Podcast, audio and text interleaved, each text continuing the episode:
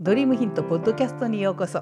今日はお客様にトリートメントや商品をおすすめして断られた時の対処法について解説します。おはようございます。講師歴40年歌うセラピストトレーナー加藤留美子です。いつも聞いていただいてありがとうございます。この番組では日々のスクールでの出来事や生徒さんとの話題の中から個人でサロンを経営する開業セラピストさんに役立つヒントをお届けしています。先日授業前にね生徒さんがトリートメントや商品をこれいいですよっておすすめした時に「ああ私はいいわ」っていう反応だとそれから先断られるのが怖くてもうおすすめできなくなっちゃうんですって言ってたんですね。なので今日はお客様にトリートメントや商品をおすすめして断られちゃった時にどういうふうに対処すればいいのかについて解説します。内容に入る前にお知らせです。この音声セミナーが YouTube 校のメンバーシップでビデオで視聴できるようになります。ワンコインで限定音声セミナーがビデオ版で視聴できたり有料プログラム向けのライブセミナーが視聴できるようになりますのでこのエピソードの詳細欄からチェックしてみてくださいね。セラピストはねお客様に対して表現力と抑制力っていうこの両方の力が必要なんだよね。お客様の心と体の状態に寄り添う時にはもう精一杯の感情表現が必要だよね。気持ちを伝えるために最大限の表現力を発揮しなきゃいけないんですよ。ただね日本人は感情のコントロールするのがいいんだって言って育ってくるから全体的にこの表現力が乏しい人が多いんだよね。セラピストさんもねすごく真面目なんだけど残念ながら表現力に幅のない人が多いんだよね。今ここがすごく辛いのって言われて本人は精一杯寄り添ってるつもりだけど「ああそうなんですね」っていう程度だとお客様からしたらねまあ聞き流されてるって感じがしちゃうんだよね。この間日帰り旅行でひまわり畑を見てきたの。そう言われたら「ああよかったですね」なんて返事をしてたら言った方も張り合いがなくてね話はそこで終わっちゃうでしょ。これね今音声だから余計分かりやすいかもしれないんだけどね。例えばお客様がこの間日帰り旅行でひまわり畑見てきたのよ。って言われたら「えひまわり畑ですか？あ見たい見たい。写真あります?」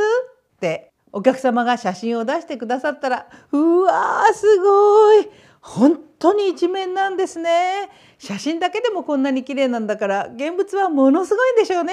なんて言われたらもうお客様も嬉しくなってご自身の体験をもう一度そこで思い出してねいろいろ喋ってくださると思いますよ。辺り一面も広々とした畑で何十万本もあるんだって。ってね。うわーすごいな私も一回行ってみたいです。そのひまわりの中に顔出して写真撮りたいですよね。このぐらいのテンションで反応してほしいよねでねコツはね楽しい嬉しい話の時には自分の中で出る一番高い声を出すことね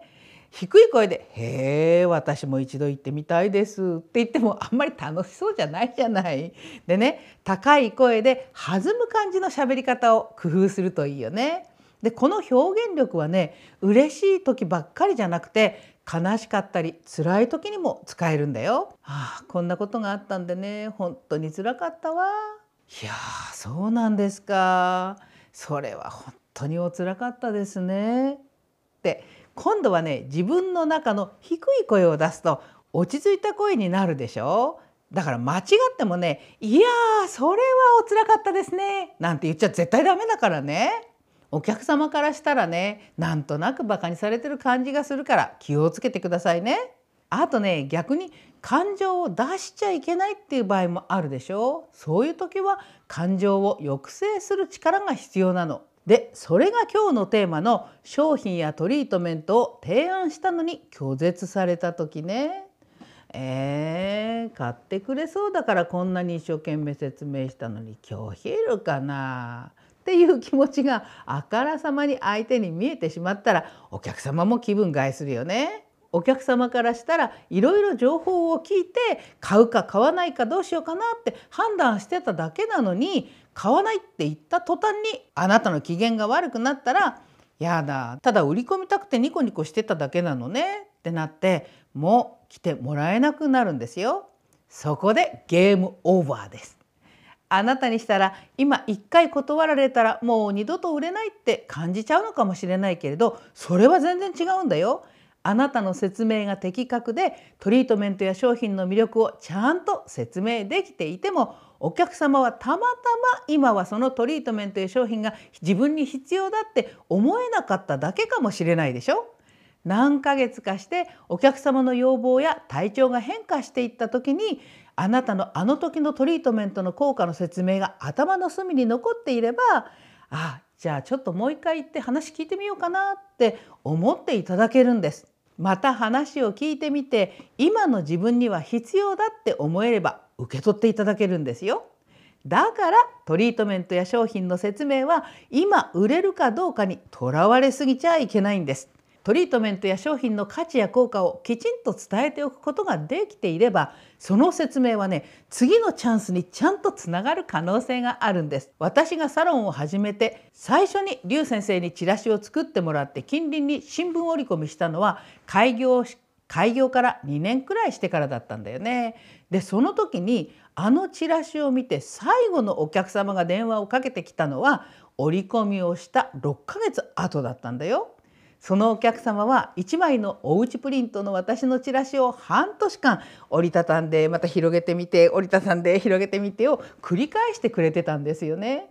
こんな風に瞬間的にはお金や時間の都合とかさまざまな理由ですぐには購入につながらなかったとしてもあなたの説明は種まきになって後で芽を出す可能性もあるんです。だからこそこの「いや今はいいわっていう言葉に対するお返事には感情の抑制力が必要なんです。受け取ってもらえなくても残念だっていう気持ちはぐっと抑えてあわかりました。今はまだ必要じゃないかもしれないですね。また必要になったらいつでも声かけてくださいねってにっこり笑う。これが大事なんです。商品販売って一度断られたところから始まるようなもんなんです。この言葉覚えておいてくださいね。